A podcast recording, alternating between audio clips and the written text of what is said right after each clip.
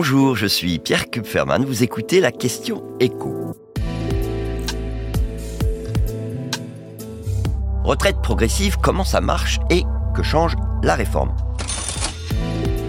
Le principe, il est simple. Hein. Il s'agit de gagner du temps libre pour se préparer à sa future vie de retraité. Et comment? Eh bien, en passant d'un temps plein à un temps partiel dans les deux années qui précèdent son départ définitif. Tout ça en profitant du versement partiel de sa pension de retraite pour compenser une partie au moins de la perte de salaire. Le montant de la pension est calculé en fait en prenant en compte les trimestres déjà travaillés. C'est sur cette base que le salarié en retraite progressive va toucher un complément à son salaire qui peut aller de 30 à 70% de sa retraite. Évidemment, tout ça va dépendre du nombre d'heures de travail prévues dans son contrat à temps partiel. On peut par exemple décider de ne plus travailler que deux jours par semaine, puisque le minimum c'est 40% d'un plein temps. Donc deux jours de travail par semaine ou 14 heures si on est aux 35 heures. Mais attention, plus on réduit le nombre d'heures travaillées, plus la perte de revenus va devenir importante parce que la pension à laquelle on a droit n'équivaut évidemment pas au salaire. Donc comment on fait? Bah Déjà, il faut faire ses calculs pour savoir quelle demande on va faire, à la fois d'ailleurs à la caisse de retraite et à son employeur. Et on commence par l'employeur parce qu'il faut son accord. La nouveauté avec la réforme, c'est que,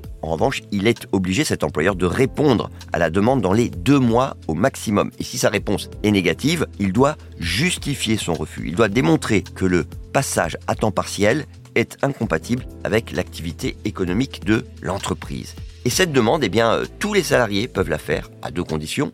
La première, c'est l'âge. On y a droit à partir du moment où on est à deux années de l'âge légal prévu par la réforme, qui jusqu'en 2030, cet âge va dépendre de la date de naissance. Donc ça peut être avant 62 ans pour tous ceux qui sont nés avant 1968, pour le dire autrement. La deuxième condition, c'est le nombre de trimestres déjà travaillés. Il en faut au minimum 150. 150, ça fait 37 ans et demi. Et ça, c'était déjà le cas avant. Mais il y a une nouveauté majeure avec cette réforme, c'est que les fonctionnaires, comme les professions libérales, vont eux aussi pouvoir profiter de cette retraite progressive. Alors pour les fonctionnaires, ça ne vaut pas pour ceux dont la fonction prévoit déjà un départ possible avant l'âge légal. On va prendre des exemples, les policiers, euh, les gardiens de prison ou les douaniers.